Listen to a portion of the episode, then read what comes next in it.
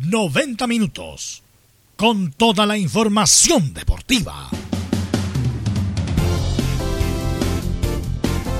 Vivimos el deporte con la pasión de los que saben. Estadio en Portales. Ya está en el aire con toda la emoción del deporte. Comentarios. Carlos Alberto Bravo. Velus Bravo. Leonardo Mora. René de la Rosa. Camilo Vicencio y Giovanni Castiglione. Reporteros. Enzo Muñoz. Nicolás Gatica. Rodrigo Vergara. Juan Pedro Hidalgo. Rodrigo Jara y Felipe Holguín. Producción, Nicolás Gatica. Técnicos, Gabriel González Hidalgo y César Navarrete. Edición, Leonardo Mora. Dirección, Carlos Alberto Bravo.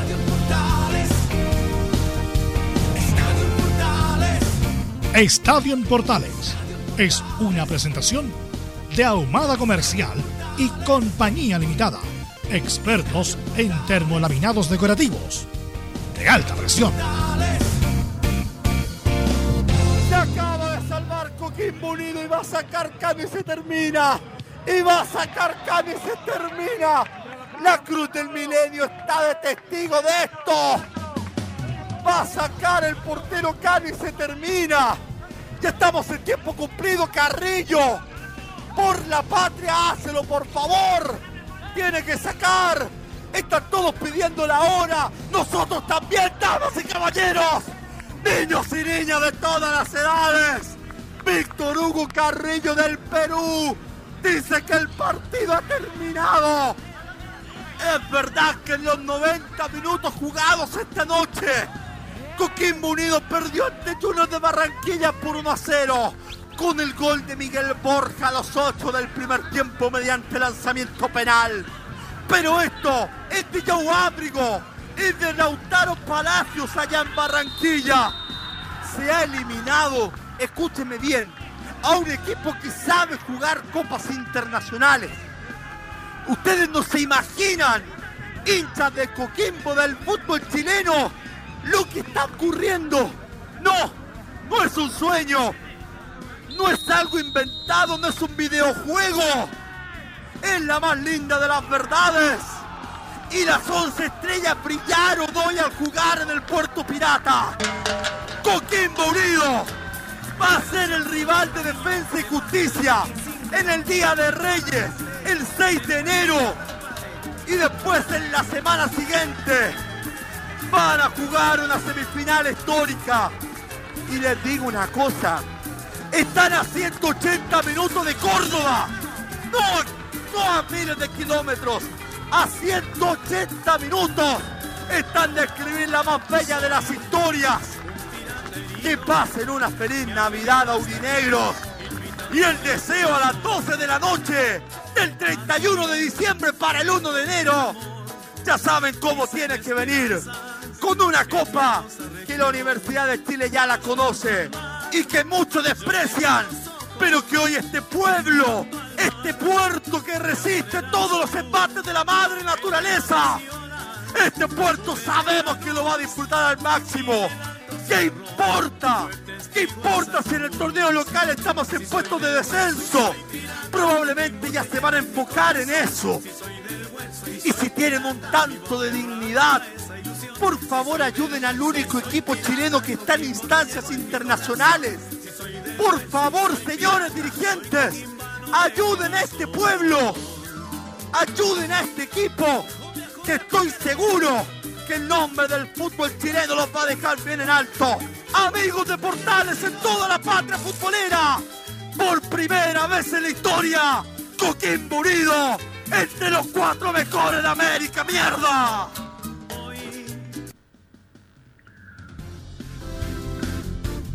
Bien, ahí está el relato emocionante del colega Zúñiga y hay que estar ahí, ¿eh? hay que relatar estos acontecimientos porque es histórico lo que ha logrado el equipo de la cuarta región. Va a enfrentar a Defensa y Justicia el próximo año, pero con lo que ya hizo Coquimbo Unido y también lo que hizo Calera y también lo que hizo en el pasado Deportes Concepción, porque rara vez equipos de regiones logran llegar a esta instancia. No olvidemos que en el pasado también Deporte Concepción fue importante, ¿no es cierto?, en lograr objetivos, como también ¿no hicieron otros equipos, como Cobreloa. ¿Quién puede olvidar a Cobreloa, el equipo del norte, el equipo campeón del fútbol chileno, el equipo más joven del fútbol profesional chileno? Resulta que tiene ocho títulos y tiene dos vicecampeonatos de la Copa Libertadores con el gran Vicente Cantatore, a quien recordamos radicado en España, lamentablemente delicado de salud. Y también O'Higgins, también O'Higgins estuvo ahí en estas instancias. Bien, de inmediato entonces vamos con ronda de saludo. Nicolás Gatica, ¿cómo está el ambiente? ¿Cómo está el ambiente en Colo Colo? Buenas tardes, Carlos Alberto y toda la sintonía de Estadio en Portales. Bueno, el ambiente está más o menos, un poco esperanzado de que Jorge Valdía pueda ver algunos minutos el día sábado, también un poco esperanzado en que Católica pueda llegar algo disminuido al partido por lo que pasó frente a Vélez, tanto físicamente como también futbolísticamente, pero igual saben que Católica es un rival fuerte. Y también decir que en esta estamos a día jueves, el técnico Gustavo Quintero prácticamente pararía el mismo equipo que venció a la Unión Española el día sábado. Perfecto. Esto y mucho más nos va a contar en un ratito más el Nico Gatti referente a cómo se para Colo Colo para enfrentar a Católica este fin de semana. Está por ahí Enzo Antonio Muñoz. ¿Cómo te va? Buenas tardes. Muy buenas tardes, Carlos Alberto. Universidad de Chile ya se encuentra en la Serena para disputar este duelo clave de los azules para parar básicamente un rival que lleva seis partidos consecutivos sin conocer de derrotas, ni siquiera de empates, solo triunfos. Acumula la Serena el Chueco Ponce y es obviamente el rival que tiene que afrontar el equipo de Rafael Dudamel si quiere seguir con la esperanza de llegar a algún cupo de Copa Internacional. La gran duda, ¿estará o no Montillo en el 11 titular? Lo vamos a responder obviamente en el informe de Universidad de Chile. Esa es la gran duda, la gran interrogante. ¿Estará Walter Montillo del primer minuto? Bien, sigue la ra pasó la radio, pasó la pena. Cuénteme, ¿cómo está el ambiente en la Universidad Católica, mi estimado Felipe Alguín? Muy buenas tardes, Carlos Alberto, y a todos los oyentes de Estadio en Portales. Así es, la Católica eh, tratará de curar e-, esos dolores, esas penas, eh, el trago amargo de ante la eliminación por la Copa Comebol Sudamericana. Eh, para enfrentar este día sábado al cuadro de Colo Colo y también tendremos eh, eh, las palabras de Ariel Holland y de Alfonso Parot, quien se refiere también al equipo de Colo Colo. por supuesto, esto y más en Estadio en Portales. Perfecto, muchas gracias. Es y más para el informe de Católica, como todos los días, con Felipe Holguín. Don Laurencio, está por ahí usted. Buenas tardes. ¿Cómo están los equipos de colonias? Buenas tardes, don Carlos Alberto, para usted y para todos quienes escuchan Estadio en Portales. Eh, primero que todo, ambos ganaron. La, Unión Española eh, venció en un dramático partido por 2 a 1 ante Everton con dos hombres menos y también el Audax hoy se rehabilitó con una clara victoria 3 a 0 ante Antofagasta. Vamos a traer la reacción tanto de la Unión Española como del Audax acá en Estadio en Portales. Oye, qué debut de Tito Tapia con Rifo, ¿eh? Qué debut de Tito Tapia. Debuta Tapi, pierde Antofagasta, gana Audax Club Deportivo Italiano. Saluda a nuestros comentaristas, Leonardo Isaac Mora, ¿cómo estás? Buenas tardes. Aquí estamos y estamos también un poquito preocupados y de hecho lo sumo también a la pauta del día de hoy y esto porque tal como lo hemos hablado durante estos días está también el tema del coronavirus y de hecho hoy día había otro partido y llevamos a tener después el informe con Rodrigo Jara, se jugaba Guachipato con Curicó y se suspendió nuevamente. Hay otro partido más que se baja, ya sumamos por supuesto a los que han pasado con Unión La Calera eh, por la primera A y también con Ñublense, que también tiene sus problemas en la primera B. Así que quizás a lo mejor estamos entre tanta celebración y fútbol, pero al mismo tiempo mirando de reojo lo que pueda pasar también con el tema del coronavirus, aunque ya dijeron que los partidos no se iban a suspender, pero a veces el tema médico supera lo futbolístico y hay que ponerle atención a eso. Así es. Además que el número de contagios, estaba escuchando la revista de Portales. Yo me informo con la revista de Portales y me basta. Todo 25 minutos de noticia y basta. ¿Cómo está Camilo Vicencio? Buenas tardes. Muy buenas tardes, Carlos, para usted y todos los auditores de Estadio en Portales, con esta con contento en realidad por esta clasificación de Coquimbo Unido a semifinales de, de la Copa. soy. Exactamente, la Copa Sudamericana. Me, contaron que usted bailaba muy bien la cumbia, ¿es verdad o no? Sí, me gusta, los Vikings 5, así que sí, sí, sí. Así que bueno, muy eh, bien por ese, por ese lado, por un equipo chileno, a pesar de que haya caído en los cuartos de final, pero le sirvió para clasificar por el triunfo de eh, visitante. Y claro, lo que se viene por, por, para el fin de semana y, y esta fecha que continúa. No, bien, bien, bien, Coquimbo Unido más allá que haya perdido anoche, pero bueno, había que aguantar un resultado y lo aguantó. Y está entre los cuatro mejores de la Copa Sudamericana. De inmediato entonces, vamos con titulares. Nicolás Ignacio Castica López, titulares para la presente edición de Estadio Portales. Exactamente, comenzamos con los temas a tratar de esta jornada de día jueves en Estadio en Portales. Y obviamente la noticia del día, de la semana y quizás del año, claro, lo que dejó la histórica clasificación de Coquimbo a semifinales de la Copa Sudamericana 2020.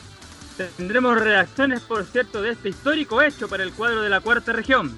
Decir que su rival, como ya lo había anunciado ahí en la introducción Alfonso Zúñiga, será el también debutante, ¿ah? Defensa y Justicia, que es dirigido por el ex goleador Hernán Crespo. Recordar que el equipo argentino eliminó a Bahía de Brasil. Los duelos serán el 6 y el 12 de enero de la próxima temporada.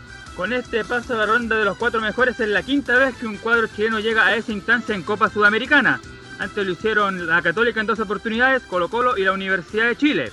También agregar que con el paso de ayer a semifinales, Chile ganó la llave de eliminación directa número 100 ante rivales internacionales. El equipo que ha ganado más llaves de eliminación directa es la UC con 23 series ganadas, lo sigue la U con 22 y Colo Colo con 18. Además, el equipo Albo con 49 series es el equipo que más justamente ha disputado estos partidos de muere y muere. En Chinos por el Mundo, el gremio de César Pinares lamentablemente fue goleado por Santos y quedó fuera de semifinales de la Libertadores. En el primer partido de cuarto de final entre Racing y Boca, Arias con varias atajadas ¿ah? y que asistió en el único gol del triunfo ante el elenco se fueron protagonistas por supuesto. En Europa sin Alexis que incluso volvería a jugar en 2021 dicen y sin Vidal el Inter derrotó 1-0 al Napoli y está a un paso de la punta. Decir que el líder del torneo italiano es su archirrival el Milan. Y cerramos en el fútbol chileno, claro, donde como algo adelantó Leo, pese a todos los casos que aumentan en Curicó y La Calera, en la Comisión Médica en el FP y el presidente Milat aseguró que el torneo no se suspenderá. Bueno, hasta el momento.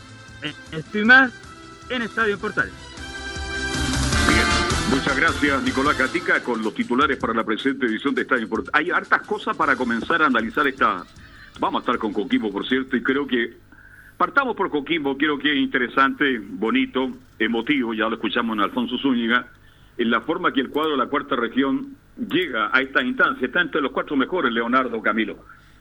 Claro, y de hecho el partido de, ayer fue bastante emocionante, la transmisión en general de la, de la Portales y también de lo que estaban viendo a través de la televisión también, lo que fue el duelo, principalmente porque yo creo que la, la tensión del partido estuvo hasta el pitazo final.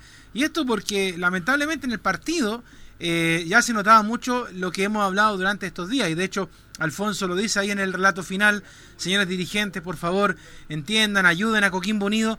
Se notó el cansancio físico de los jugadores, se notó obviamente que han tenido una seguidilla de partidos que eh, la Católica no tuvo y que otros equipos lamentablemente tampoco tienen por el tema del coronavirus, pero se sintió el cansancio, el gol lo sintieron los aurinegros cuando a los 7 minutos eh, aparecen ya problemas. Eh, de hecho, el árbitro peruano Víctor Carrillo ya andaba mirando el VAR eh, en ese momento por una mano de Matías Cano y que ya, había, ya puso un poco nervioso ya a los jugadores en ese momento.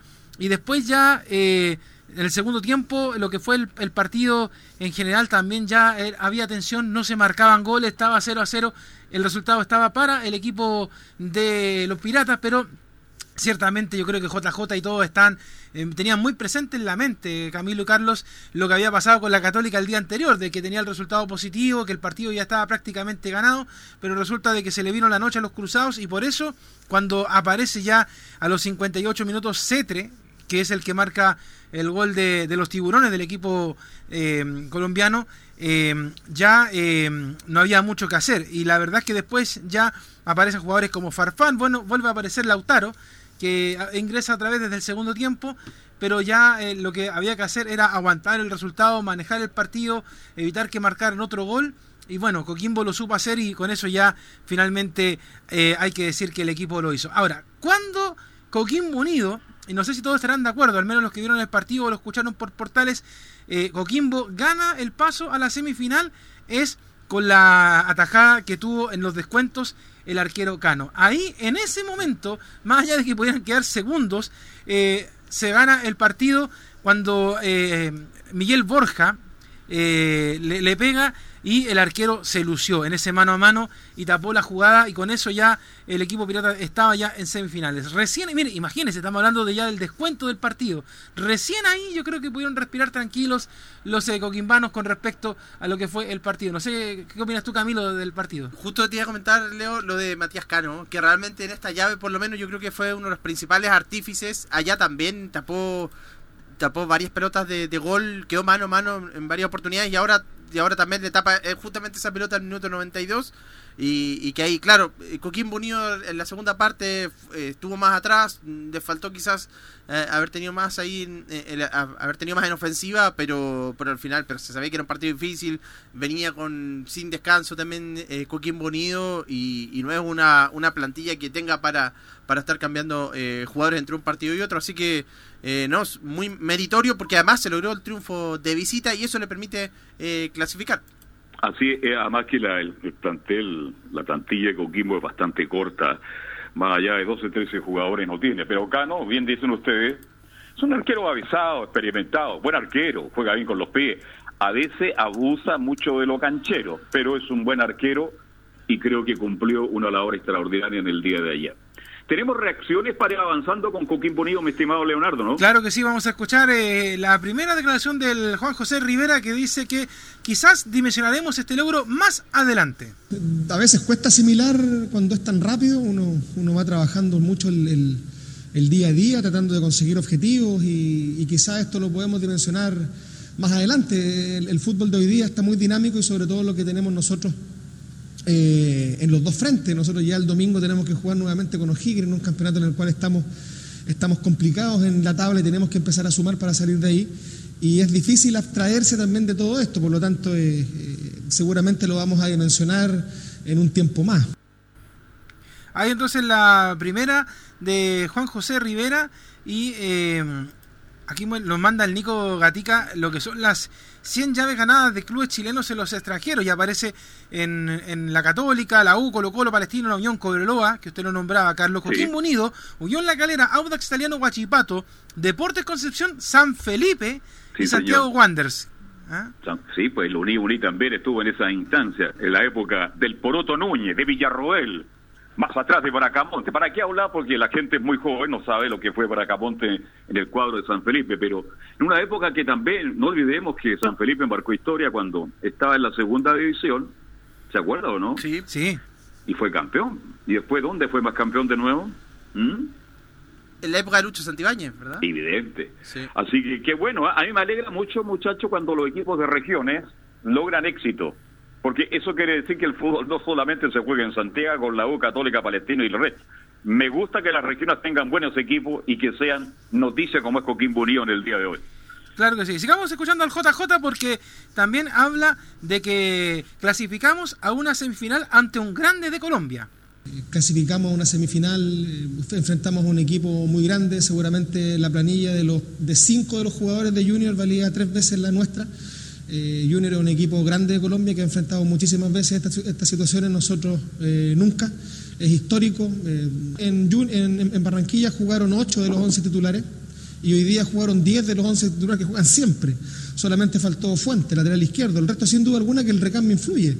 Pero nosotros hicimos tres cambios, no hicimos cinco este, en, este partido. Entonces me parece que hay que mirar el vaso más lleno, más que el vacío, y, y de una vez por todas ya pasamos y estamos en semifinales, no sé si está para hablar tanto el tema del COVID, de cuántos jugadores o no, es como, es como mirar para abajo y esas son las preguntas que no me gustan mucho.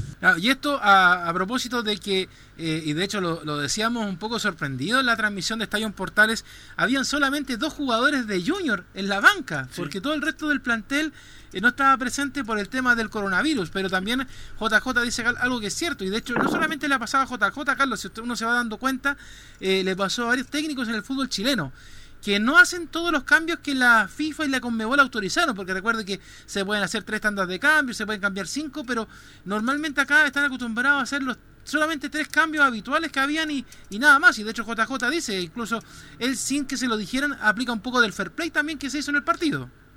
No, yo destaco el triunfo de, Coquimbo. Em, no sé, ¿ah? eh, hay que estar en Barranquilla. Cuando ustedes vayan a Barranquilla, y soporten 30, 40, 50 grados como lo soporté yo muchas veces y vean jugar al Junior de Barranquilla en su estadio, ¿cuántas veces estuve ahí narrando fútbol yo? Y vean 60 mil colombianos, se van a dar cuenta lo que es el Junior. Ahora, bien lo dice, ayer habían 10 titulares, porque cuando un equipo chileno gana, lamentablemente muchas veces miramos, no, pero es que no estaban los titulares, estaban los típico de nosotros, lo dije bien, ¿no? De nosotros los chilenos. El chaqueteo. claro, lo que ha hecho Coquimbo Unido es buenísimo. Y sigo destacando, lo que hizo Católica fue muy bueno, incluso en la Libertadores, porque fue a competir, con pena y con raya porque se la farrió, dice otra cosa, y tampoco podemos demerecer lo que hizo, y muy bien también Unión La Calera, distinguidos comentaristas. Claro, por eso yo le decía ayer que cuando hagamos el resumen del, del año, eh, vamos a hablar de que en general fue una muy buena campaña la que hicieron los equipos chilenos en el extranjero, así que nada que decir. Escuchemos la última de JJ antes de escuchar también a John Salas que habló también en la conferencia de prensa que hace la Conmebol.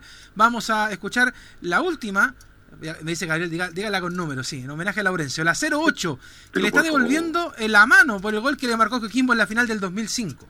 Es importantísimo, de repente la gente de Coquimbo se acuerda cuando hice ese gol el año 2005 en esa final por Unión eh, y estoy devolviendo un poquito la mano quizás de ese posible título que podían tener, tener ellos. Uno, uno va trabajando siempre con mucha responsabilidad y, y sin duda alguna como cuerpo técnico estamos muy contentos de, estuvimos 10 meses sin trabajo antes de llegar a Coquimbo y por lo tanto esto me parece que es un premio a la perseverancia, nos, mantuvimos trabajando incluso sin tener club como cuerpo técnico todos juntos, llamándonos por teléfono, viendo partidos, analizando, después en la pandemia fue mucho Zoom, fue mucho mensaje y nos preparamos siempre para llegar a este, a este momento, me parece que es un premio y tenemos que ir por más todavía porque se nos abre sin duda alguna el el apetito. Ya lo vamos a dimensionar, pero hoy día me quedo más que con lo del cuerpo técnico, me quedo mucho más con los jugadores, por su entrega, por su sacrificio, porque te repito, verlos en el camarín como estaban, entre la alegría, el llanto y el cansancio, la verdad que uno se saca el sombrero con, con todo lo que hicieron ellos.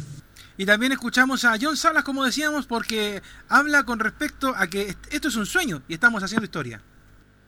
Sí, bueno, para nosotros es un sueño, un sueño no solamente para nosotros, para nuestras familias, para, para la gente de la ciudad. Aquí la ciudad se ha portado un sitio con nosotros, nos ha dado eh, mucho, nos ha demostrado mucho su cariño, su fe que tiene en nosotros. Eh, como, como usted dijo, estamos haciendo historia y nunca nosotros nos pusimos en la cabeza que, posiblemente iba a ser difícil para Coquimbo Unido jugar nuevamente un torneo internacional y pasar hasta esta fase. Entonces la intentamos jugar al máximo al máximo de nuestras capacidades. Eh, nos tocó un rival muy duro y gracias a Dios pudimos pasar, pero, pero la verdad que para nosotros es un sueño.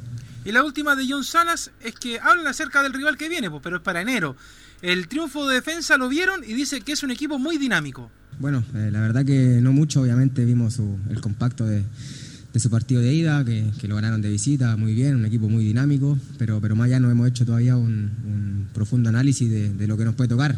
Ya falta quizás prácticamente un mes, un poquito de un, mes para, para, jugar las semifinales y la verdad que estamos preocupados solamente de, este partido, era muy importante para nosotros con un gran rival.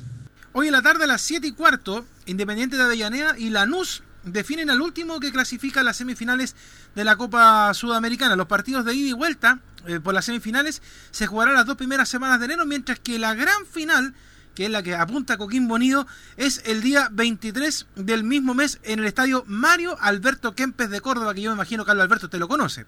Pero por favor, yo, estuve en el 4-0 de Chile ahí, un saludo para Juan Carlos Letelier, para, para todos, para Fernando Astego, que lo tuvimos en esta época de pandemia.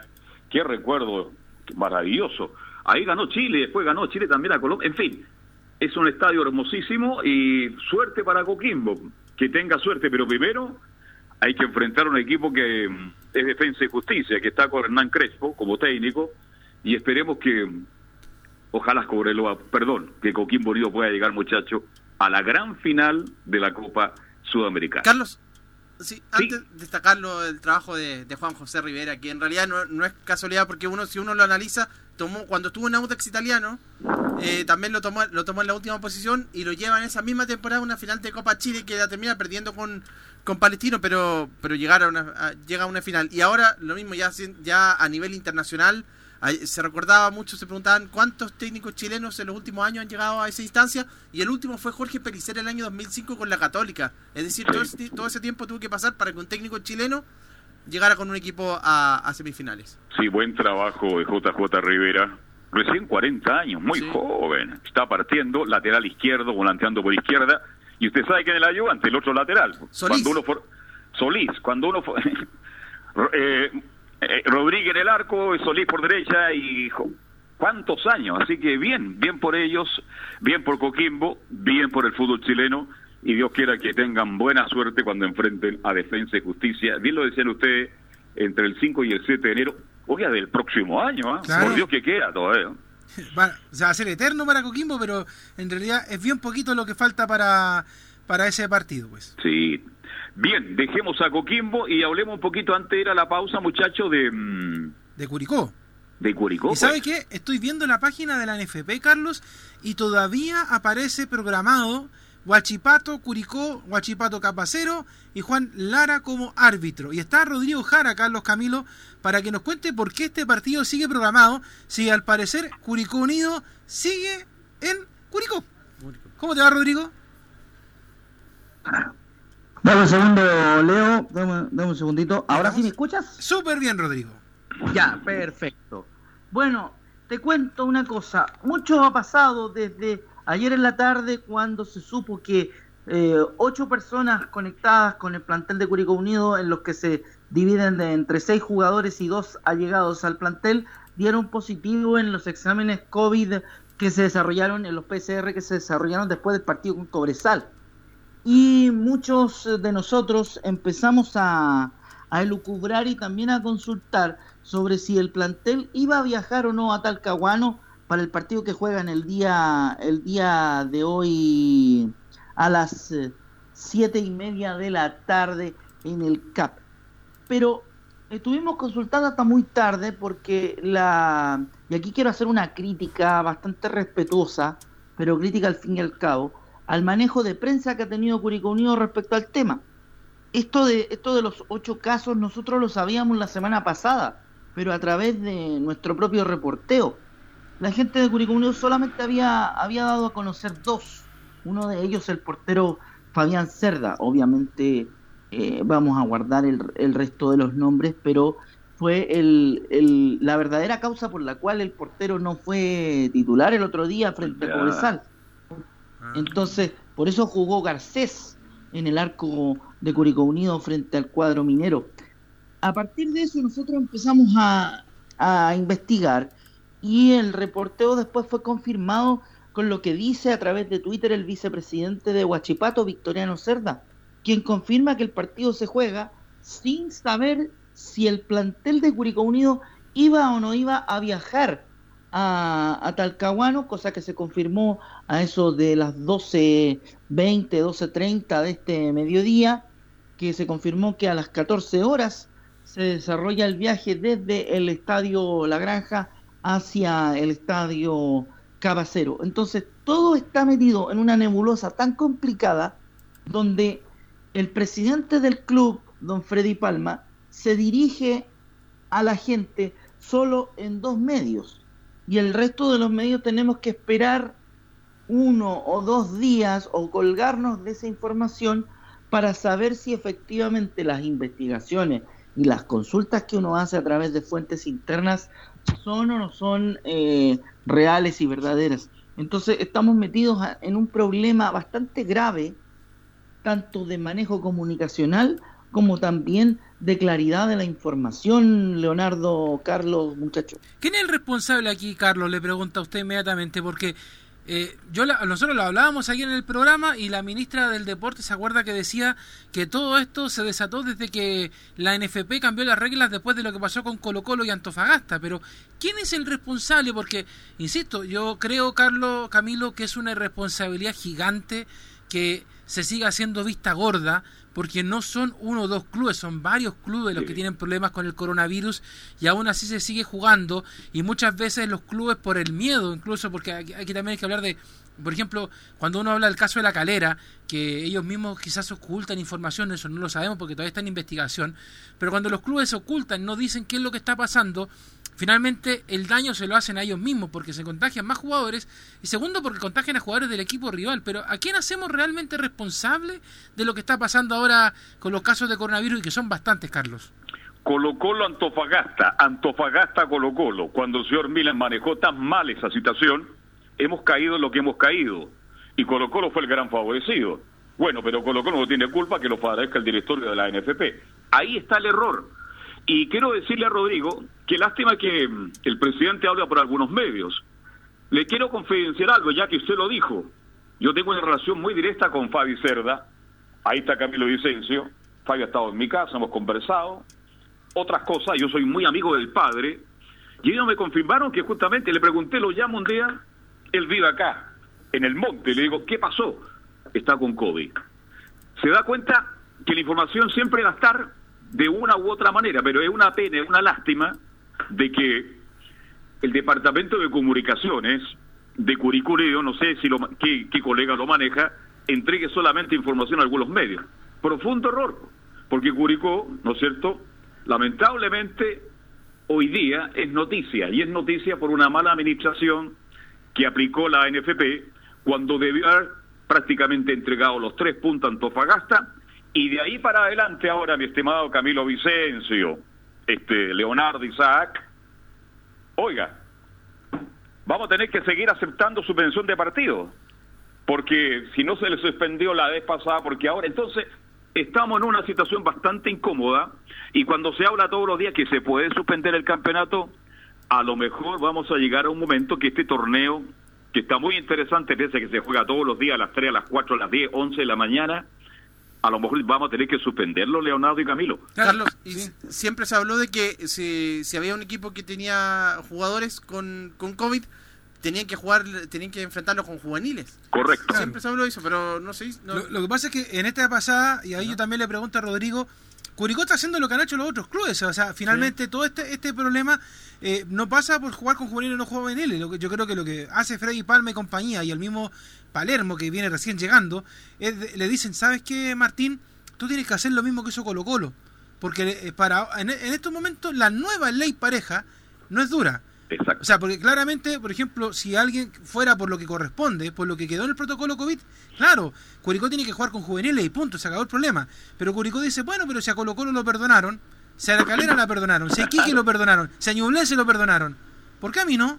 Entonces yo le pregunto ahora a Rodrigo, Rodrigo, Martín Palermo, ya que Freddy Palma eh, habla con algunos medios elegidos con pinza, ¿ha dicho algo, ha esbozado algo, aunque sea off the record, respecto a este tema?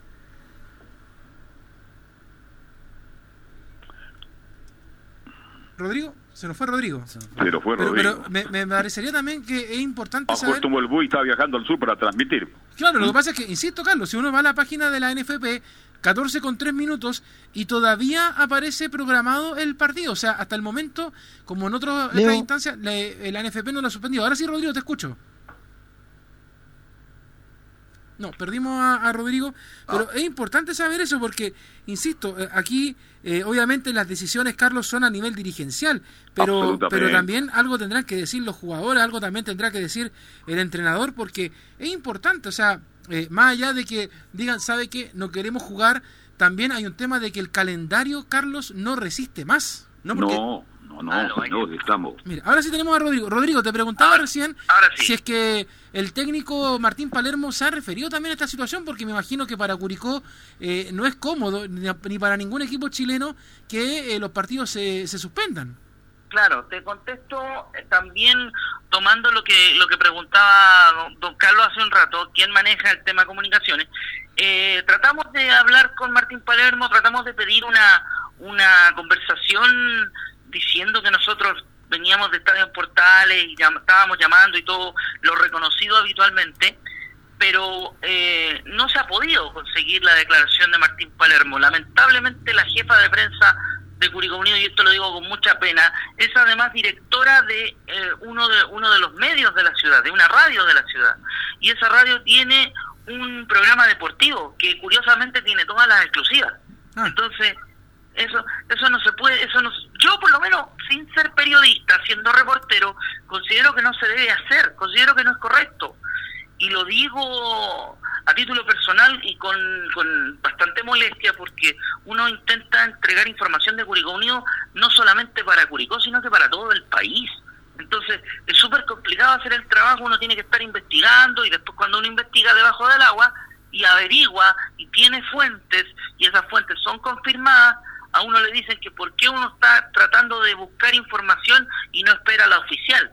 Y el trabajo hay que hacerlo, Leonardo, Carlos. Sí, hay que hacerlo antes. Es algo que hemos hablado siempre, o sea, uno... ¿Cuál es la radio Curicó? ¿Usted no se atreve a dar el nombre de la radio Curicó? ¿Te atreves a mencionar el nombre? Te pregunta Carlos del medio. Que... No lo comprometo, si quiere me lo da, si no, no. Claro. Sí, mira, el medio es Radio Condel y el programa deportivo es MSU Pura Pasión. Curiosamente, Ah, hmm, curiosamente te voy a comentar otro detalle.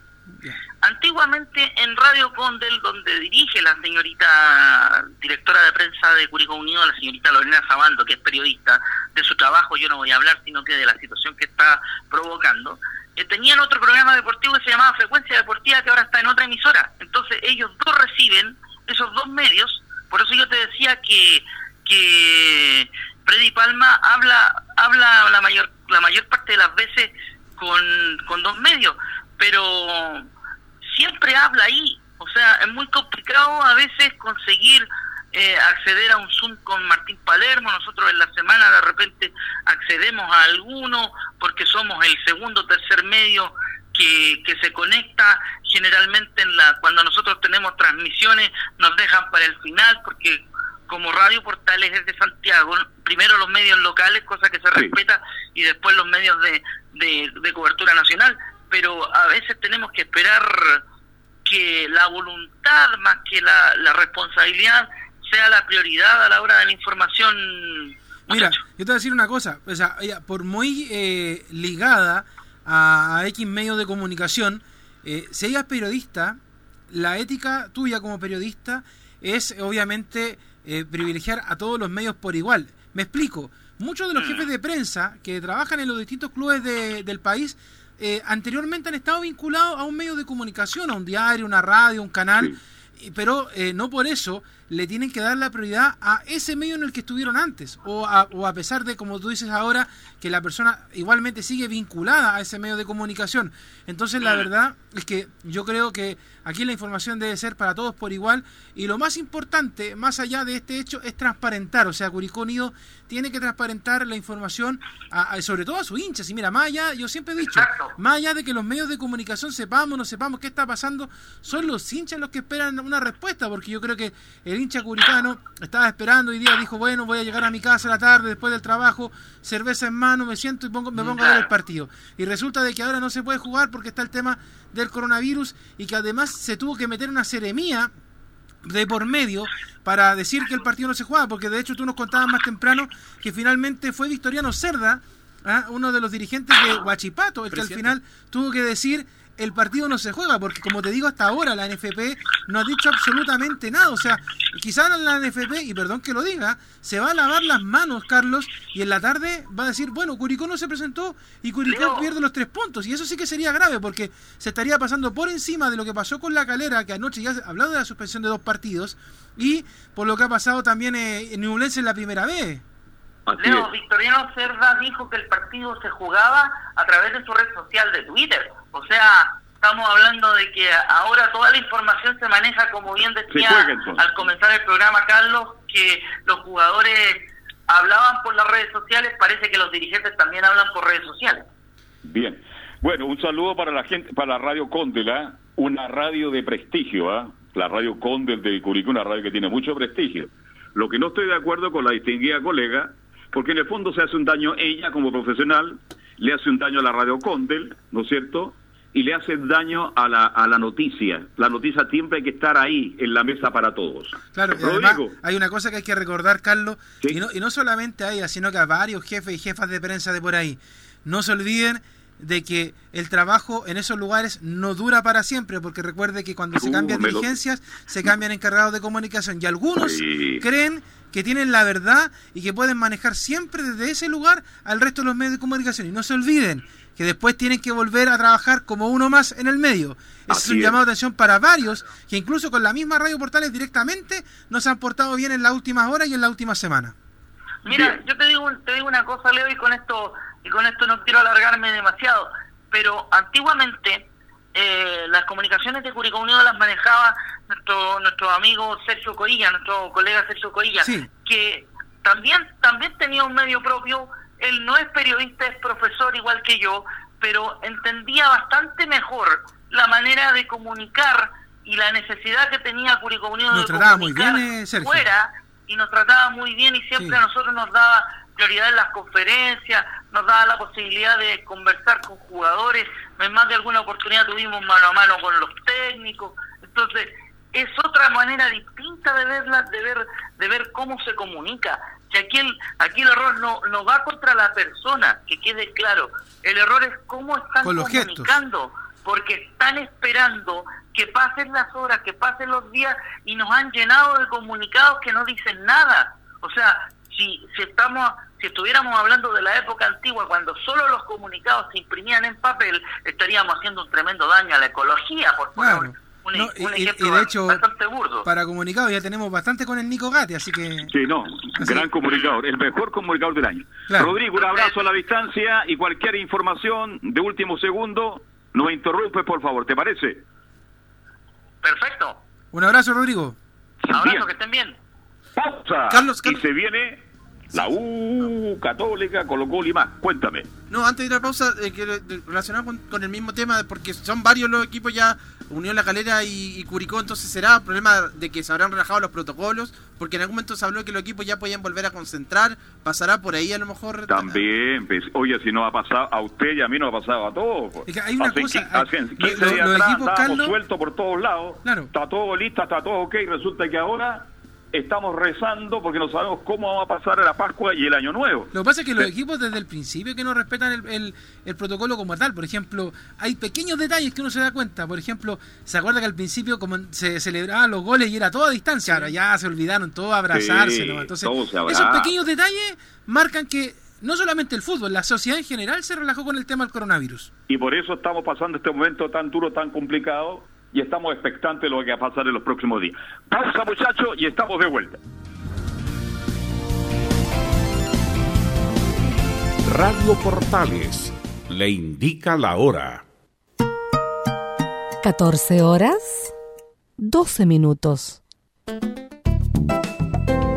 Comercial IAC Compañía Limitada. La mejor calidad mundial en laminados decorativos. Comercial IAC Compañía Limitada es Vertec en Chile. San Ignacio 1010, Santa Rosa 1779, Avenida Mata 446 y Portugal 501. Comercial IAC Compañía Limitada es Vertec en Chile. AIG Legal es un estudio de abogados cuya misión es entregar una asesoría directa, veraz y personalizada para todos los ciudadanos. Contamos con especialistas en derecho de familia, herencias y derecho laboral, entre otras áreas. Visita nuestra página web www.aiglegal.cl o comunícate con nosotros y agenda una reunión sin costo al número más 569 73 04 67 92 AIG Legal. ¿Quieres tener lo mejor y sin pagar de más? Las mejores series de televisión, los mejores eventos deportivos, equipo transportable, películas y series 24/7. Transforma tu TV a Smart TV. Llama al 973-718989. Twitter arroba panchos. Termolaminados de León, tecnología alemana de última generación. Casa Matriz, Avenida La Serena, 776 Recoleta. Foro 22 622 56 76. Termolaminados de León. Visita www.radiosport.cl, el sitio web de la Deportiva de Chile. Programas, noticias, entrevistas y reportajes, podcast, radio online y mucho más. Todo lo que pasa en todos los deportes lo encuentras en www.radiosport.cl. La Deportiva de Chile en Internet. No se pierda todos los días a medianoche, lunes a domingo en Radio Portales, el tren del recuerdo. Conduce Salvador Fernández. solo canciones inolvidables de su época. Contáctese con Salvador Fernández al foro 22 319 7959.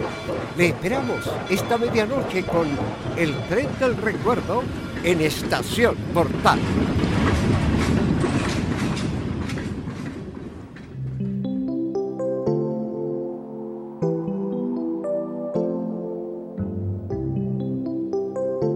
No hay mejor regalo que el amor que entregamos a los que más queremos. Radio Portales, esperando Navidad.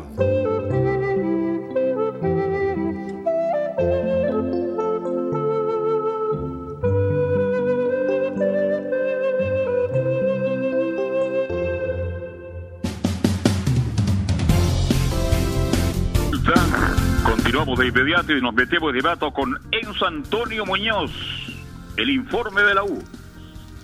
Sí, Carlos Alberto, porque lo decíamos en un principio, la gran duda para este partido que enfrenta Universidad de Chile contra el cuadro de La Serena es si va a estar o no Walter Montillo. Obviamente no lo vamos a decir inmediatamente para que la gente se vaya calmando las pasiones, porque Rafael Dudamel probó con dos equipos. El primero con Walter Montillo y el segundo es sin Walter Montillo y quien entra por Walter Montillo es Sebastián Galani. Esa es la gran duda que tiene Universidad de Chile para este partido, para enfrentar a Deportes La Serena. Yo le venía diciendo durante toda la semana, no va a jugar Walter Montillo, no va a jugar Walter Montillo, pero ahora se abre en, este en esta última práctica que tuvieron en el Centro Deportivo Azul el día de ayer, se abrió la opción para que Walter Montillo pudiera jugar de titular. Pero le voy a dar la formación titular inmediatamente y después obviamente vamos a escuchar voces y reacciones. Con Fernando de Paul en la portería, Augusto Barrios es casi confirmado de que Matías Rodríguez le están dando un cierre a su ciclo a su paso por Universidad de Chile porque incluso el lateral derecho que tiene Universidad de Chile, capitán del conjunto azul, ni siquiera fue considerado dentro de los jugadores citados que ayer repasábamos. Sí. No está Matías Rodríguez, así que es un hecho de que Augusto Barrios va a ser de la partida. La dupla de centrales será Osvaldo González por derecha, Luis Casanova por izquierda. Por lo demás, lo de Luis Casanova, Universidad de Chile va a comprar el 50% de su pase en algo así como 250 mil dólares. Lo mismo quieren hacer con Fernando de Paul, que recordemos, la mitad del pase de Fernando de Paul no pertenece a Universidad de Chile, pertenece a un grupo, a un consorcio de empresarios, eh, que entre ellos eh, que está involucrado una parte importante de la directiva de San Luis, ex equipo del Tuto de Paul. Así que a ellos quieren comprarle la otra mitad del pase de Fernando de Paul porque actualmente la U tiene el 50% del pase del arquero. Oiga, háganle un cariñito a Fernando de Paul, así como en San Luis de Quillota, que le dieron una tribuna. Acá pónganle, no sé, el nombre de una caseta, así le hacen un cariñito y a lo mejor se queda en la U. O por último, un pupitre. Ah, claro, un pupitre. El, donde se sienta Enzo Muñoz, ahí el, el, pupitre Fernando Tuto de Paul. ¿No le parece, Exacto. Me parece. Buena campaña, buen trabajo hecho de Paul. Ha sido jugadores más regulares. De hecho, de Carlos, es, es, increíble, y, perdón que uno lo haga, porque yo sé que si lo estuviera ver en el programa eh, se enojaría un poco, pero es increíble la diferencia que uno puede ver con Johnny Herrera, que tiene un pésimo presente en Everton, versus Fernando de Paul, que estaba en un momento haciendo sombra de Herrera ahí porque era la banca de, la, de Herrera en la U. Y Johnny Herrera cuando se fue de la U se fue mal, no más allá del tema dirigencial, me refiero futbolísticamente, o sea, estaba en un muy bajo nivel, porque ya el cansancio también y los problemas físicos que él tenía no le daban, pero se estaba perdiendo un muy buen portero en la Universidad de Chile, porque de hecho Fernando de Paul, más allá de, la irregularidad que tiene el plantel, que, que, de hecho, si no fuera por Fernando de Paul, Carlos, la U perdería los partidos, no sé, voy a exagerar, 10-0, porque la U no convierte, pero tampoco le convierten, que eso también es importante. O sea, estos últimos partidos que ha jugado la U, que han sido empate y, la, la, y también el triunfo ahora que tuvo con Audax, pero también han sido por lo mismo, porque Fernando de Paul es un portero que ha estado muy atento a los errores defensivos que tiene la Universidad de Chile. Así es, no, es... Eh, agarró confianza, cometió un par de errores tremendos por ahí, los partidos más importantes, agarró la confianza, se siente titular, y cuando uno se siente con confianza, indudablemente que aparecen las condiciones. Buen arquero de Paul, ha sido regular, regular, y el caso de Johnny Herrera, bueno, los años dicen que no pasa, se quedan. Es el tema. Así que no, no ha estado muy bien Johnny Herrera, el excelente arquero que ahora milita en Everton de Viña del Mar. Don Enzo. Sí, repitamos la, formación con Fernando de Paul en portería, Augusto Barrios, Osvaldo González, Luis Casanova y Luis del Pino Mago. El venezolano se sigue consolidando en este esquema de Universidad de Chile, recordando obviamente de que Jan Poseyur no está producto de esta lesión, ni siquiera está considerado. En el medio campo, Fernando Cornejo, por Camilo Moya, que se encuentra lesionado, recordemos. Gonzalo Espinosa y Sebastián Galani. No va a estar Walter Montillo, va a estar finalmente Sebastián Galani. Walter Montillo iría a la banca. Ya. Por derecha, Reinaldo Lenis.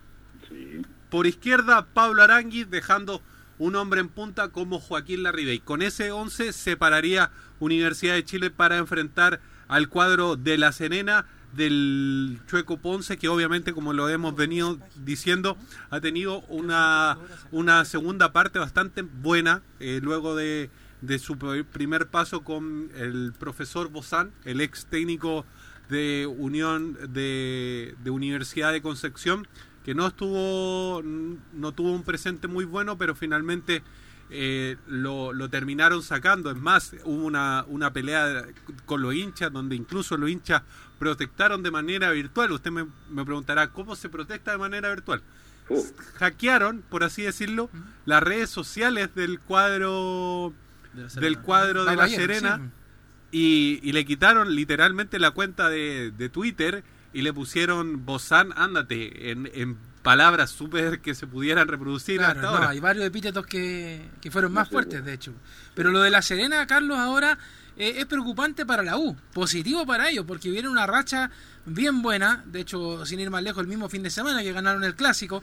Pero, y eso también eh, pone la alerta a la Universidad de Chile, que, que sabemos, por ejemplo, Carlos, y usted mismo lo, lo revisaba con Velus el día jueves, la semana pasada, en el partido con Audax, el primer tiempo de la U fue malísimo. Malo. Fue malísimo. Para el olvido. Claro, entonces el si, olvido. si, por ejemplo llegase a tener la U un primer tiempo de características similares y la Serena aprovecha eso, podrían irse incluso perdiendo el primer tiempo. O sea, yo, yo le metería un poquito de presión a la U con eso, porque si la U va a ser un equipo que va a jugar solamente un tiempo bien, eso es, es problemático con equipos que están, primero, necesitados de salir de situaciones peligrosas como la que tiene la Serena, que, que se sabe que si vuelve a perder se empieza a acercar otra vez a la tabla del descenso, aunque ahora se alejó ya bien arriba en esa parte, pero, pero también para la U eso es complicado, porque si la U pierde, vuelve otra vez a mirar eso, o sea, a pesar de que todavía no lo ha abandonado, pero también es preocupante, yo insisto, los jugadores con la formación que entregó eh, Enzo, eh, a mí me sigue preocupando un poco cómo va a ser el tema de la distribución de los balones y finalmente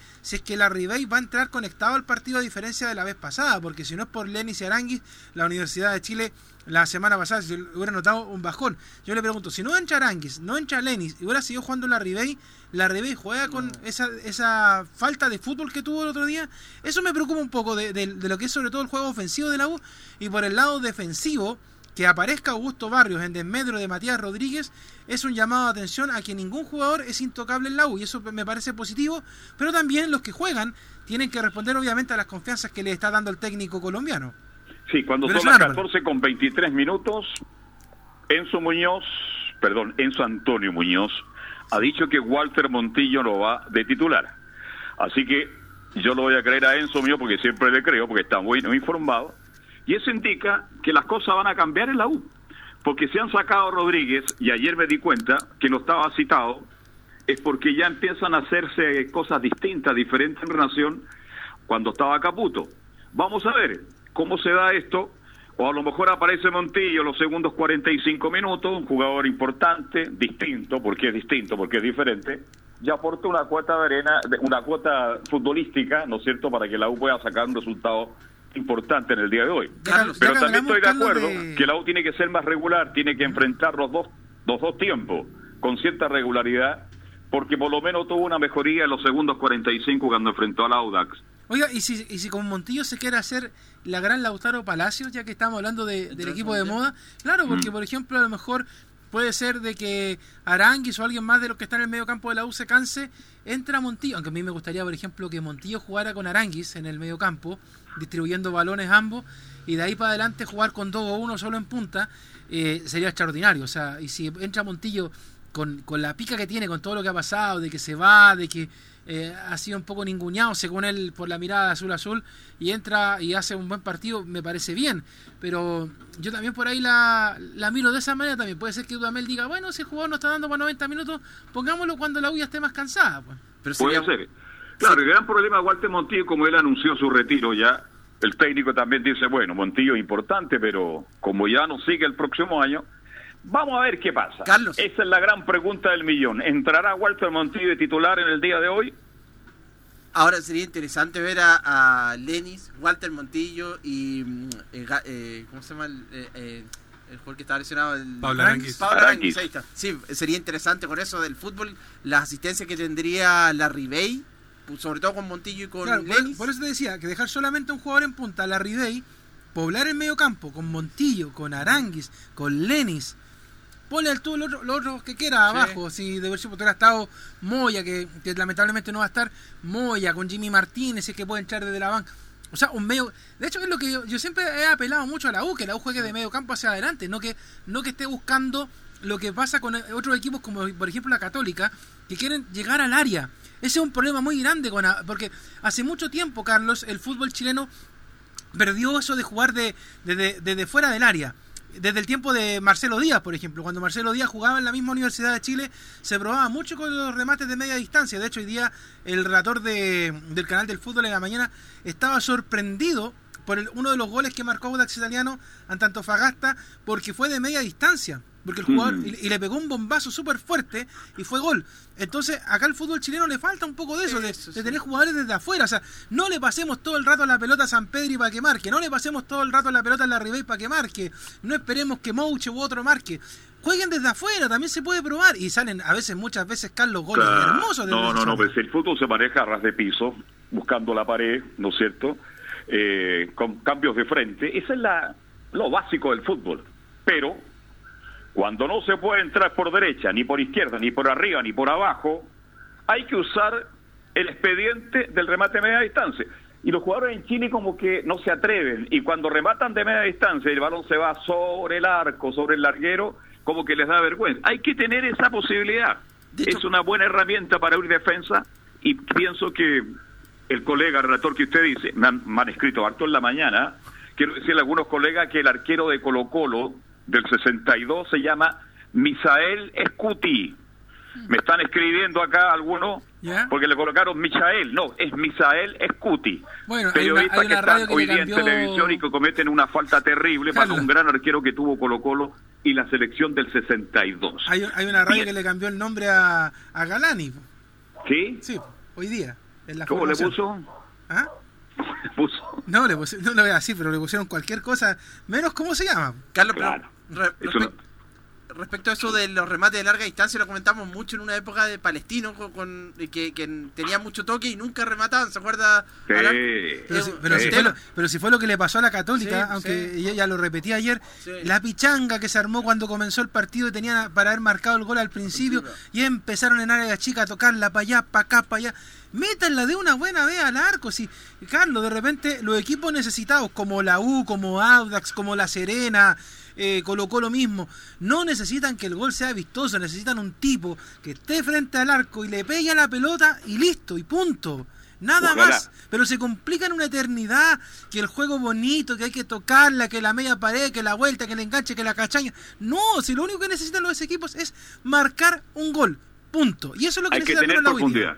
Y la U lo tuvo con Lenis, espero que repita hoy día, en una buena cancha, estaba muy linda la cancha el otro día, y que Lenis sea protagonista por, por la banda, por fuera, para habilitar a la Ribey y quien aparezca por el otro costado. Lorenzo Antonio. Sí, yo quiero poner el ojo en algo que usted no han tocado, pero lo más probable es que para este partido veamos el debut de Cristian Barros. Ah, correcto, el uruguayo. Porque por lo demás uno entiende eh, la salida de Matías Rodríguez desde dos puntos de vista. El primero, que lo están cortando, por así decirlo, y el segundo, que, que podría ser el más... El, el, vaso medio lleno, al menos para Universidad de Chile, es que le están dejando el espacio a Cristian Barros, jugador que recordemos, a pesar de, de que de que es bastante joven, él eh, ocupa cupo de extranjero dentro de la planilla. y ya Universidad de Chile Tiene tiene, los, cinco los cinco extranjeros. Correcto. Esa es una de las razones porque se dice que Rodríguez no fue citado, pero también yo creo que va la otra. Definitivamente a Rodríguez, bueno, el tiempo pasa. Gran jugador, pero bueno, hay que buscar otra alternativa. Le quiero preguntar por Navarrete, que es un lateral que fue citado. Dicen que es un gran proyecto en la Universidad de Chile. Ah, yo, yo pensé que Julio César, me dije, yo me iba a preguntar por él. Oye, ¿qué será de Julio César? ah? Saludos para ¿Qué él. será del Globo? ah? Oye, se decía, amigo mío, hace 25 mil, 40 años que no me llama. Lo llamé el otro día para preguntar cómo todavía no responde. Chuta. Gracias, cambio y fuera. Últimos 300. Justamente. Nav- Navarrete, un buen proyecto que tiene Universidad de Chile, es parte de estos jugadores que por ahí eh, tuvo el debut con, con Hernán Caputo. Eh, se habla bien, pero obviamente hay que probarlo, por así de hecho, decirlo. él eh, debería ser, podría ser reemplazo del Mati Rodríguez, es lateral derecho. Sí, correcto. Y fue sus 20, ah, jugando Sí. por Chile. Sí, es un buen proyecto, es de los buenos. ¿Se acuerda que Ya. la otra le hacía una lista de este no, este sí? Sí, al, al- Usted me al- dice que, que estaba en la portal y no era bueno, entonces. ¿Ah? No, no, estamos hablando de los jugadores de la U, de los juveniles. Hoy, ¿qué será el guatón de bueno para los completos? eh? Era muy simpático él, pero me dice Gabriel González que daba muy malos datos de las carreras. ¿Ah? Jamás di un buen dato, jamás. Dicen Tengo que- un amigo dicen que mío hasta- que hasta le el creyó globo- tanto, al final ahora está quebrado. Claro, dicen que hasta el globo da mejores datos. Sí. Formación de La Serena para terminar ver, el informe. esa sí que me interesa. e- Esa me interesa. A ver, a ver. Zacarías López, arquero Oiga, titular Zacarías. López, ariqueño, es el arquero más joven del fútbol chileno. Zacarías López es un arquero de gran proyección. Así que será titular esta tarde. A este jugador, Camilo lo conoce a la perfección. Estefano Mañasco. Sí. Lo acompaña por el centro Enzo Ferrario y Facundo Agüero, dejando por izquierda a Vicente Durán. En el mediocampo, Sebastián Leighton con Jerónimo Poblete. Más adelante de él, Felipe Barriento junto con Jaime Valdés, el pajarito, y Richard Paredes. Pajarito que, que va a tener un duelo especial. Recordemos cuántas camisetas no, no sacó el, Oye, ¿y el Humber- muchacho. Humberto? Y Humberto Suazo en delantero. Se Ah, adelantó. me faltaba un... Está Richard Paredes y. Humberto Suazo. Oiga, me dicen que ese Enzo sí que juega, ¿ah? Así sí que ¿Juega juega. bien? Sí, juega bien. Bien. Ferrario. A diferencia del otro. Claro. Sí, no, eh, Ferrario tuvo un buen partido contra Coquimbo, yo creo que fue una de las figuras del fin de semana. Y está préstamo, pertenece a la, a la Universidad Católica, así que está aprovechando por lo menos lo- los minutos. Bien, buena figura. Bien, ¿a qué hora nos juntamos, Lorenzo Antonio? Cuatro y media a través de las antenas de Portales Digital. Perfecto, gracias. Estaremos un ratito más para la transmisión del fútbol entre Serena y la U de Chile al estilo de estadio en Portales. Sí, pues. Y ahora lo metemos con la franja, pues, Carlos. Sí, señor, la U Católica. que, por- que tiene noticias dentro de la cancha y fuera de la cancha porque en las redes sociales algo están anunciando que hoy por la tarde lo van a tener novedades los hinchas del cuadro cruzado. ¿Qué pasa, don Felipe Holguín? Buenas tardes. Buenas tardes, Carlos Alberto, y a todos los oyentes de Estadio en Portales. Así es, en la Católica, como bien lo decía eh, Leonardo Isaac Mora, eh, la Católica va a presentar eh, eh, un proyecto sobre eh, ya lo que va a ser el nuevo estadio en infraestructura con respecto a, la, a los... eh, eh, el aforo que va a tener en totalidad el cuadro de la Católica, que va a ser por lo menos por ahí de unos 20.000 eh, en, en aforo del, cuadro de la Católica. Y bueno, va, a haber conferencia de prensa eh, también para todos los eh, medios de prensa, donde también va a hablar el, pres- el, eh, presidente de Cruzado, Juan Tagle, y también eh, eh, va a hablar eh, el Tati Buljubasic.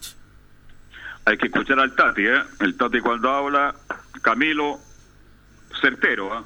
Habla poco, pero pero cuando sí habla los momentos justos y sobre todo ahora que, que ya tienen que empezar la época de renovación de los jugadores. Bueno, esto mismo del, del, estadio, que lo principal lo va a decir el, el presidente cruzado eh, Juan Tagle, pero importante porque hace rato, hace tiempo que se está esperando esto de la de la ampliación del estadio de la, de la Universidad Católica. Así que, mm, eh, porque ya quedó chico, se, lo hemos comentado, Carlos, muchas veces, de, de los chicos que quedó, sobre todo para, para los medios de prensa y en general Pero para... evidente. Sí. No puede estar JC en esas condiciones. Perdóname, una falta de respeto. Hay que mejorar el estadio de Católica. Hay que asfaltarlo afuera para evitar el polvo. Ojalá 20.000 espectadores y instalaciones para la prensa de acuerdo a los tiempos modernos. Sí. Hay que pensar, Carlos, que también eh, la Católica en, un año normal estaba jugando con 9.000 personas, prácticamente 9.000, 10.000 personas por las últimas eh, campañas. Así que no hay, hay que agrandarlo, sobre todo para los, para los clásicos. Ahí se nota mucho también eh, cuando, la, la, capacidad en este momento. Así que con 20.000 personas yo creo que sería, sería un buen... Y sobre todo para la prensa, porque la prensa ya no da abasto en el estadio San Carlos de Apoquindo. De hecho, el partido que fue por la Copa Sudamericana, todas las radios estaban afuera, no estuvieron en las casetas. De hecho, le, dieron las casetas a la Conmebol, al equipo rival, a algo de la Católica, dirigente. Algo muy similar a la mala excusa que hicieron en el Estadio Nacional con la final de la Copa Libertadores que no se jugó nunca y al final terminó perjudicando a todas las radios porque todas se fueron afuera a los pupitres. No son malos, pero también eh, eso fue un error grave que cometieron acá en Chile dándole ese privilegio a la Conmebol. El tema de los accesos también es muy importante porque hay gente polivalente, muchas personas que quieren ir al estadio a San Carlos de Apoquindo en silla de rueda, que van con, con muleta. Eh, y la verdad es que hay que, por ejemplo, para echar a la tribuna hay que entrar por una escalera. Y es súper complicado porque no hay ningún ascensor, no hay ninguna rampa. Entonces la verdad es que de esas cosas tiene que preocuparse porque yo creo, y con mucho cariño, y esto es verdad, que la Católica es el equipo que más hinchas ha aumentado en los últimos 10 años. De hecho, el otro día yo lo decía, porque la Católica ha sido el equipo más exitoso de la década, podríamos decir. Ha, ganado, ha ganado mucho, entonces también con eso ha ganado también muchos adeptos. Pero si alguien quiere ir al estadio en estos momentos, primero le dicen, no se puede porque el aforo es mínimo. 8.000, 12.000 personas a veces por partido cuando como máximo. Porque a veces, por ejemplo, cuando se jugaba con Colo Colo la U, tenían que quitarle un espacio para hacer el famoso colchón. Entonces, un estadio de 20.000 personas de última generación, con acceso para todos, y otra cosa, eh, bueno, uno está como para la lista del viejito Pascuero, para Juan Tagle, es, por ejemplo, arreglar el sector de los estacionamientos, porque son de tierra. Usted, Carlos, que ha ido para allá, llega y es tierra. Entonces, en el invierno, el barrial que se forma ahí, también sería muy bueno que se preocuparan de eso, de, de, porque las cosas lamentablemente entran por la vista. A pesar de que, por ejemplo, también le doy la buena a la Católica. Equipos de otros países y eh, otros países a nivel de selección también eligen San Carlos de Apoquindo como lugar de entrenamiento. Entonces, yo como cruzado quiero mostrar una cosa hermosa, o sea que cuando pase un equipo o pase una selección, yo después le diga, ¿sabes qué?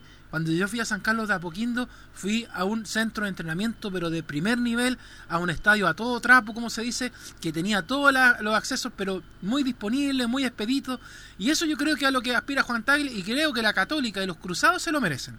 Sí, no, no, no, el complejo de la Católica es maravilloso. Hay que estar allá arriba y usted, cuando no hay smog, en esta época usted ve todo Santiago. Es un espectáculo. Los jugadores que han estado ahí, que han llegado extranjeros, yo hasta dormí una vez ahí en el complejo de la Católica. ¿Ah? Sí, pues, ¿Ah, con los hermanos, con los hermanos Cueva, ¿ah? encargado del casino. Entonces, un complejo maravilloso, pero le falta asfalto, le falta. Fíjese que las cabinas del estadio de la Católica, yo siempre tuve cabina, pero son es mejor estar en pupitre que en una cabina. Oiga, son muy, pero muy incómodos. Bien, don Felipe, ¿qué más de la UC? Sí, también lo otro para detallar un poco, eh, la Católica ya empieza a preparar eh, con el profesor Ariel Holland lo que va a ser el encuentro este día sábado a las 6 de la tarde en el reducto de San Carlos de Apoquindo ante el cuadro de Colo Colo por Gustavo, dirigido por Gustavo Quinteros. Eh, también eh, tengo tenemos las reacciones del técnico Ariel Holland, quien habla también de uno que no va a estar en, eh, presente en la, en la, oncena titular que ya empieza a detallar eh, ahí el técnico. Escuchemos las palabras de Ariel Holland, quien habla, pienso que Fernando va a poder estar a partir del 20 de este mes. Pienso que Fernando va a poder estar a partir del 20 de este mes y ya va a estar a disposición para poder jugar, ¿no? Después del partido del clásico. O sea, va a estar. Qué lamentable, Camilo. de verdad, porque yo insisto, la Católica en estos momentos es Fernando Sanpedri. Y, necesita, yo creo que sacarse todos los balazos de lo que fue la, eliminación de la Copa Sudamericana. Y bueno, el muchacho Valencia, eh, de hecho yo conversaba con hinchas cruzados, esto, partiendo por mi papá, que es hincha cruzado eh, como nadie. Eh, y me dice Valencia bien, bueno, se agradece el gesto, pero no era el jugador que tendría que haber estado ahí. Y también la crítica que hacen otros hinchas cruzados, que también uno ve en las redes sociales, él en la ausencia de Bonanote.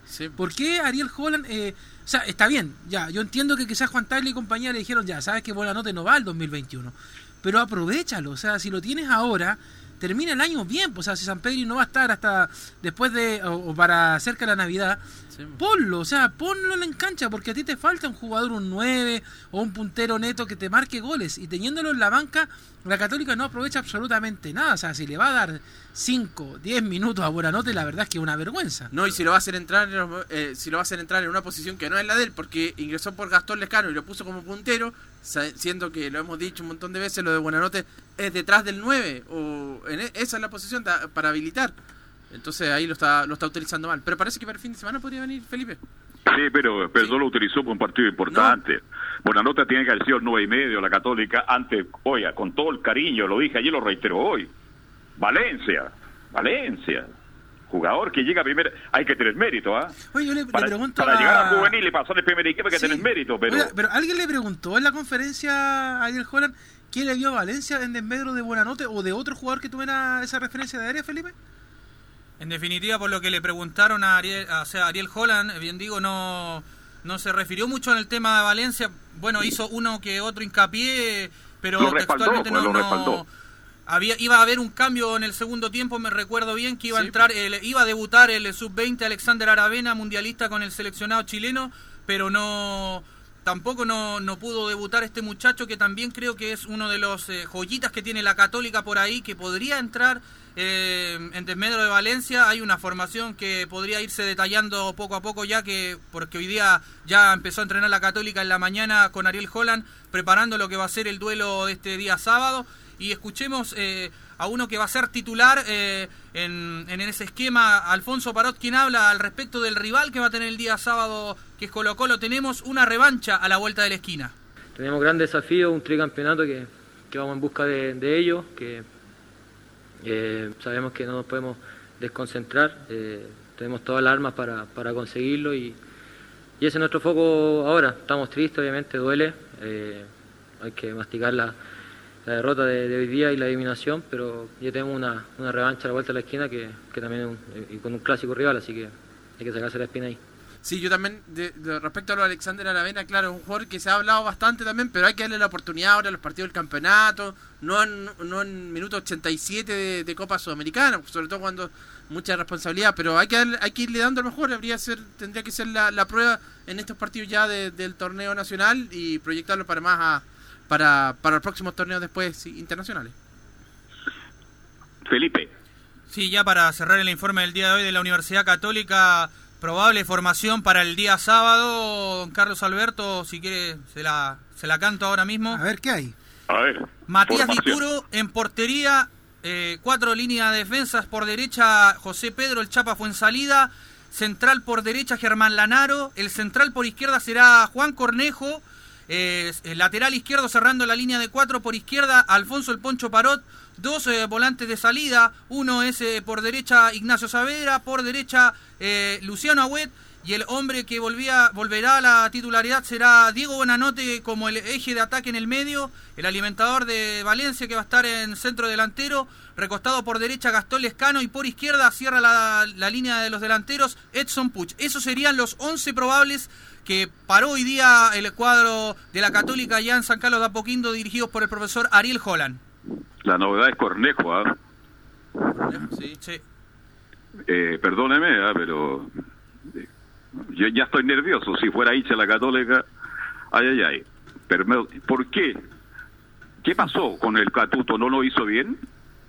Por el, el, el tema y el cambio es principalmente porque el lado donde pasaban los balones el gol salió, bien recuerdo, el gol de Vélez salió por el lado derecho, eh, donde estaba ubicado el Catuto Rebollo. No sé si le, no le habrá gustado a Holland, eh, eh, es un poco no tiene muy buen genio en ese aspecto al técnico de la Católica, le molesta mucho, es muy riguroso, es muy minucioso al momento de, parar la formación y si cuando no le gusta algo lo descarta inmediatamente y yo creo que esta vez el que sacó el, ahí el, en el, el que salió mal, el perjudicado fue el Catuto Rebolledo, así que, eh, bueno, eh, Cornejo ha jugado de, centro delantero, o sea, de lateral. De, lateral eh. No, si puede jugar hasta, hasta el arco, pero la cuestión es que rinda. Si es el tema. Ahora, el gol que dejó afuera la Católica, ya ayúdenme ustedes, porque yo no tengo la señal de, de TV. Pero mira, la este, hay un centro largo contra el área Y hay un defensor de la U que salta muy mal, salta a destiempo, salta antes, y eso habilita el gol de Vélez. ¿Quién es ese central? Ese es Juan Fuentes, el que salta al, cabezazo y por eso también no, no quiere ponerlo tampoco, yo creo, a, él. Él no hizo muy buen partido desde mi punto de vista, a mí que me tocó ver el partido y analizarlo también con Camilo y ahí con los muchachos. Juan Fuentes, eh, eh, de, eh, primer partido de titular como zaguero central, venía de jugar en Estudiantes de La Plata, lo hacía bien en ese puesto también como volante de corta o de salida, como se le puede decir, un 6 clásico, pero no no, no hizo un buen partido tampoco, entonces yo creo que ahí merma un poco la, la, la formación y el parado que va a tener la Católica posiblemente con esta formación. Bueno, mañana ya tendríamos más detallado y confirmado al 100% la formación de la Universidad Católica para, el, para, el eh, para enfrentar a Colo Colo. Bien, Felipe, te agradezco mucho, gracias, buenas, buenas tardes. esta mañana. Bien, seguimos avanzando, estamos con Colo Colo, ¿no? Claro, vamos con Colo Colo, pues que de hecho es el rival de la Católica para el clásico de el fin de semana del día sábado, que será transmisión de Estadio Portales, con el relato del bombero Cristian Frey. El Manguera, bien, ¿ah? muy bien. Me llamó el otro día, ¿para qué le cuento? Ya. Ah, Vamos de inmediato entonces amigo con de Fernando Nicolás Ignacio Gatica López. Exactamente, claro, porque ahí escuchamos la formación atentamente que daba eh, Felipe Holguín de la Universidad Católica. En Colo Colo también hay cierta preocupación por, el tema de la defensa, porque por ejemplo, como ya dijimos en titulares, repetiría el mismo equipo frente a la Unión Española, y aquí tendría un poco la duda de, los hinchas también, o de la gente que ve fútbol, porque va a jugar el chico Jason Roja como lateral derecho, y pensando que la Católica por ahí se cargará John Puch, muchos ahí piensan que por ahí, por ese, por ese lado Católica va a cargar el fútbol sabiendo que el chico Jason Roja, de hecho ni siquiera el lateral derecho, es zaguero central, va a estar improvisado ahí por Quintero y quizás por ahí esa banda la puede aprovechar el conjunto cruzado. Bien. que hay una preocupación. Pero cuénteme, ¿hay alguna posibilidad que juegue algunos minutitos Jorge Valdivia? Sí, lo más probable es que sí. Ayer lo mencionó el técnico Gustavo Quinteros que ayer ya había hecho fútbol. Los demás siete o diez días anteriores, cuando desde que llegó y fue presentado, solamente había hecho trote, trabajo físico, pero recién ya ayer hizo fútbol. Por lo tanto, ya lo ve con posibilidades el técnico Gustavo Quinteros de ingresar. Lógicamente no de titular, pero por lo menos algunos minutos en el partido podríamos decir que va a estar citado por lo menos el número X10, ahora el número 38, porque ocupa esa camiseta Valdivia. Sí, eh, la información que manejamos es que ha entrenado bien, ha hecho fútbol, ha jugado 30, 40 minutos y lo ha hecho bien, entonces por lo menos va a estar en la banca y según como se ve el partido, es muy probable que lo tendremos junto de nuevo a Fernández y Valdivia. Sí, es muy probable que pueda ser justamente eh, ver a la dupla ahí de Matías Fernández con Jorge Valdivia. Los jugadores que todavía están lesionados en Colo Colo y que no van a estar este fin de semana ya de forma segura. Juan Manuel Insaurralde, que bueno, no está lesionado, sino que fue contacto estrecho de COVID-19 y está apartado, incluso del partido con la Unión Española y ahora va a seguir en esa condición. Pero los que están lesionados, descartados para el día de, este sábado, bueno, ya sabemos la situación de Volados, Paredes, que ya se pierden todo el campeonato igual que Opaso. Bueno, Paredes no. Pablo Mouche, que se decía que podía estar, pero no, no está. Felipe Campos, lateral derecho, que podía haber estado, tampoco. César Fuentes, el ex volante de la Universidad Católica, también descartado. Y Ronald de la Fuente, lateral izquierdo, también va a estar para la casa. ¿Y quiénes van a estar? Porque menos en el equipo no hay ninguno todo. ¿Usted tiene una posible formación de Colo Colo? ¿Usted dice que va a repetir la misma con que jugó contra Unión Español? Sí, repite, por eso decía al comienzo del informe la preocupación que hay sobre todo por el sector de Jason Rojas, porque por ahí se va a cargar eh, en el equipo de la Universidad Católica, así que ahí hay un poco de, dudas por lo que pueda pasar, pero en este momento, como ya dijimos, sin Felipe Campos, sin De La Fuente, no tiene más opciones Colo Colo que jugar el chico Jason Rojas como lateral derecho. ¿Y va Parragués titular o Blande? Parragués. Parragués sería el centro delantero del equipo de, Colo Colo. Eh, los dos goles que hizo, o el gol y medio que hizo, le, ayudó a ser titular a, a Parragués. Carlos, ahí sería el punto débil de, Colo Colo también, bueno, de uno de los, varios eh, con Jason Roja ahí, porque lo dijo el técnico Quinteros, es un central y ahora lo va a poner como titular y contra uno de los mejores, yo creo que el, mejor en el mano a mano como es Edson Puch, por ahí puede tener bastantes problemas. Bien, partido durísimo para, para Colo Colo, ¿ah? este, durísimo. Y ahí se puede meter otra vez Colo Colo, alejar de... Le va a costar a Colo Colo, le va a costar y Católica tendrá que tener la capacidad para revertir lamentablemente la eliminación de la Copa Sudamericana. ¿Tiene algo más, mi estimado Nicolás Gatica? Claro, justamente ustedes comentaban lo que sea complicado. Al equipo de Colo Colo, por ejemplo, bueno, Coquimbo tiene partido pendiente, aunque también uno de esos partidos pendientes va a ser con Colo Colo, pero Audax Italiano, que tenía 25 puntos y que se estaba complicando, ganó, así que sumó. Bueno, la Serena hace rato que ya sumó Palestino, que estaba en la parte baja también sumó, así que por lo tanto los que estaban cerca se han ido alejando. Ya tenía, por ejemplo, Palestino va a llegar, llegó a 27, 28, no recuerdo por ahí. Eh, y Quique, que también tenía 24 puntos, que estaba en la zona baja, le, goleó 4-0 al la de Conci, también fue subiendo, así que mucha más responsabilidad va a tener el equipo de Colo Colo el fin de semana de tratar de ganar, porque si, si gana va a sumar 24 y va a quedar un poquito más arriba, incluso superando al equipo de Coquimbo Unido que tiene 23 puntos. Además hay que considerar que O'Higgins de Rancagua también tiene dos partidos menos ante la Católica y ante la Calera. Dos partidos menos, así que cuidado con eso. Bien, ¿algo más de Colo Colo? ¿Algún comunicado? ¿No, ¿No hay comunicado hoy día? No, pero vamos a escuchar una declaración Ah. del técnico Gustavo Quinteros, el- porque el gran tema que tiene el equipo es eh, los que van a continuar el 31 de diciembre, si se va a extender hasta el día 31 de enero o cuando termine el campeonato por una temporada más. Y el, el técnico Quinteros dice lo siguiente, la intención nuestra es que todos los jugadores continúen hasta fin de año.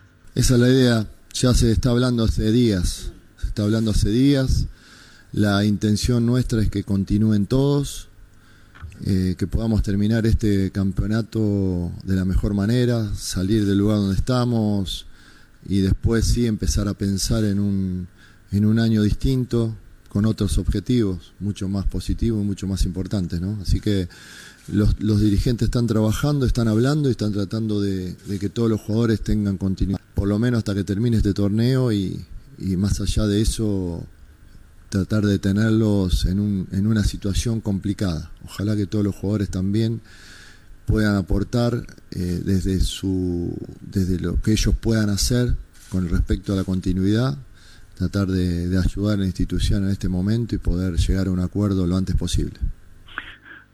Oye, me asustó lo que dijo Quintero, pero después rectificó, ¿ah? este, que sigan todos. No, porque sigan todos hasta el 31 de enero.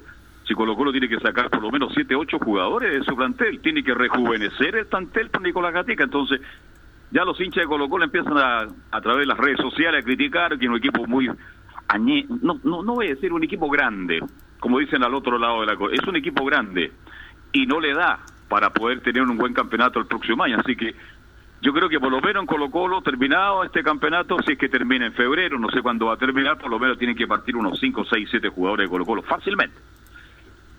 Sí, sí, la verdad que tiene que, como se dice, rejuvenecer el plantel, aunque llegaron algunos jóvenes, por ejemplo, el chico Pablo Solari, que tiene 20 años, Ignacio Jara, que tiene como 26, 27, no recuerdo bien, pero está ahí, Maximiliano Falcón, que tiene 23 años, que fue campeón, así que por lo menos en esa parte ya han querido renovar el plantel. La probable formación de Colo Colo para cerrar el informe sería la siguiente, Brian Cortés en el arco, Jason Rojas, como ya dijimos, lateral derecho, Barroso y Falcón los centrales, Brian Beja el lateral izquierdo, en la contención Carmona junto a Gabriel Suazo, Matías Fernández en el medio campo para la salida y arriba Costa Parragués y el Leo Valencia. Perfecto, gracias Nicolás Gatica y ahora nos metemos de mata con Laurencio Valderrama. Laurencio, ¿cómo está? Buenas tardes. Buenas tardes para usted, Carlos Alberto, y para los muchachos, y por supuesto para todos quienes escuchan Estadio en Portales. Una licencia muy breve, eh, 10 segundos, feliz cumpleaños para mi sobrina Carolina Valderrama Savera, que lo cumpla muy feliz. Y por cierto, el cuadro del, de la Unión Española eh, eh, ganó por 2 a 1 en un partido muy eh, heroico para el cuadro rojo de Santa Laura, porque recordemos que sufrió dos expulsiones, la de Mauro Ma- eh, Maureira y la de Cristian Palacios en el primer tiempo, en un eh, arbitraje bastante polémico de Cristian Droguet, pero lo terminó ganando con goles justamente de la Sonora Palacios, de Carlos Palacios, el crack de la Unión Española a los 8 y de Cristian Palacios a los 28, un gol que fue confirmado por lo demás vía el VAR y el descuento de Juan Cuevas de un, de un Everton que fue incapaz de poder superar al cuadro rojo de Santa Laura. Y justamente tras el partido vinieron las declaraciones de Ronald Fuentes, quien en la primera, en la 0-1 que vamos a escuchar, eh, reconoció que las, eh, las expulsiones desvirtuaron el partido, pero fuimos bien inteligentes en parar a Everton.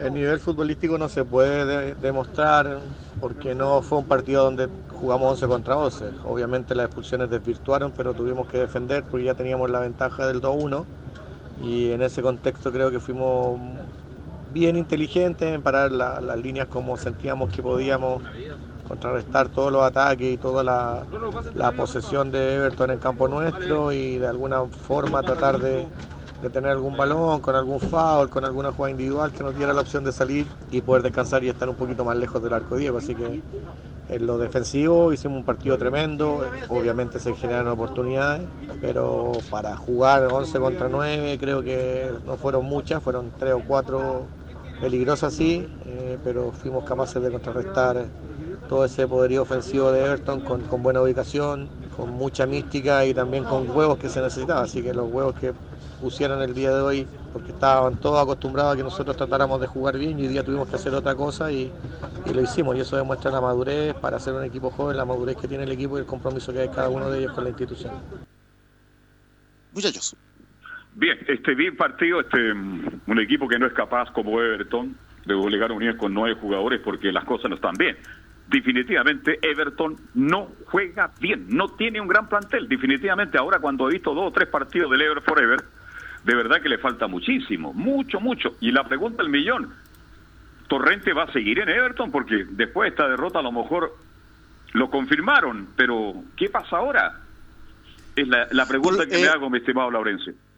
No, no, sí, no, eh, pero, eh, estamos, Laurencio. Estamos, estamos muy atentos a lo que a, lo que eh, decía la dirigencia del, del, Everton, porque recordemos que después del clásico ante Wanderers hizo un amago como de renunciar eh, Javier Torrente por, por haber perdido ese clásico en el último minuto, pero eh, finalmente siguió en el cargo, pero esta eh, derrota eh, perfectamente puede ser saca técnico en el cuadro del Everton, que se quedó en el undécimo lugar con 28 puntos, y la Unión Española, que recordemos ganó por primera vez luego de cinco partidos sin ganar y se mantiene igualmente en el tercer lugar con 44 puntos. Y para cerrar muy eh, brevemente, com eh, comentarles que el Autax goleó 3 a 0 a Deportes Fagata, también cortó una racha de cinco partidos sin ganar, con goles de Gonzalo Álvarez y Joaquín Montesinos, los refuerzos del equipo, y de, y de Iván, el Titi Ledesma, quien volvió hace Oiga, muy poco. ¿Qué debut de Tito Tapia? ¿Cómo? ¿Qué debut tuvo Tito Tapia? Justamente, eh, era el primer partido de Héctor Tapia que, recordemos estaba sin Miguel Rifo, que todavía no, eh, no había llegado al club. Eh, se integra luego de este partido Miguel Rifo como ayudante técnico de Héctor Tapia, quien viene, recordemos, a, quien, quien vuelve a dirigir eh, luego de sus pasos por Colo Colo y por Everton. Vamos a ir con una muy breve de José Calderón, que creo yo es la más importante, en la número 2, donde dice que nuestra participación como cuerpo técnico será hasta el próximo partido ante Palestino. No, ya está definido. Eh, nuestra participación hasta el próximo partido, hasta el partido del domingo con Palestino. Eh, desde un principio fue así. Nunca hubo la intención de, de, quedarse en el primer equipo, sino que más bien prestar una ayuda al club, que lo necesitaba en estos momentos difíciles. Estábamos trabajando bien, eh, los partidos que se hicieron fueron en muy poco tiempo.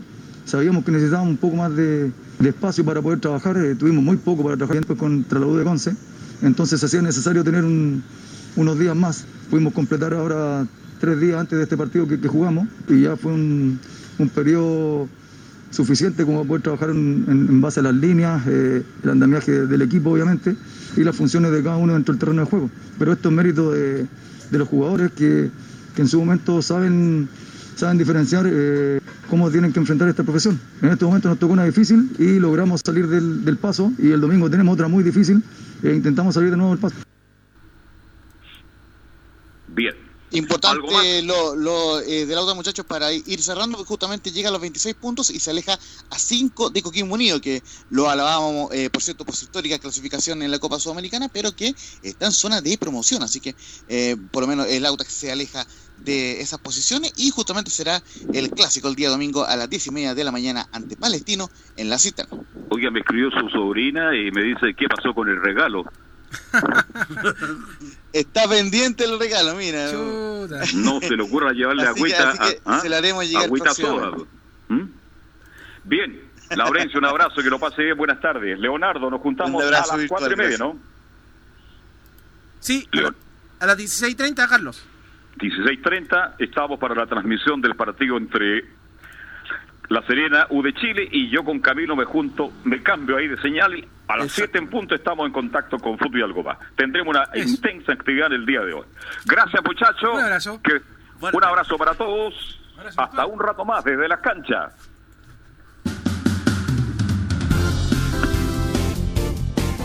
Fueron 90 minutos con toda la información deportiva. Vivimos el deporte con la pasión de los que saben. Estadio en Portales fue una presentación de Almada Comercial y Compañía Limitada. Expertos en termolaminados decorativos de alta presión